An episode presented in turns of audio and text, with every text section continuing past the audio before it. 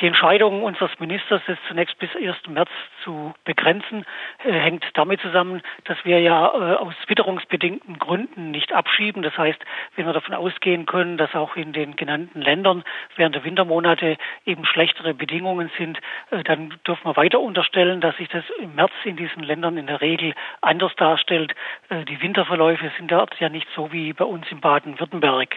Sollte aber wieder erwarten, äh, die Witterung auch in diesen Ländern aus unserer Sicht eine Abschiebung nicht zulassen, dann sind wir natürlich, beziehungsweise ist unser Minister aus dem Stand in der Lage, die Entscheidung abzuändern.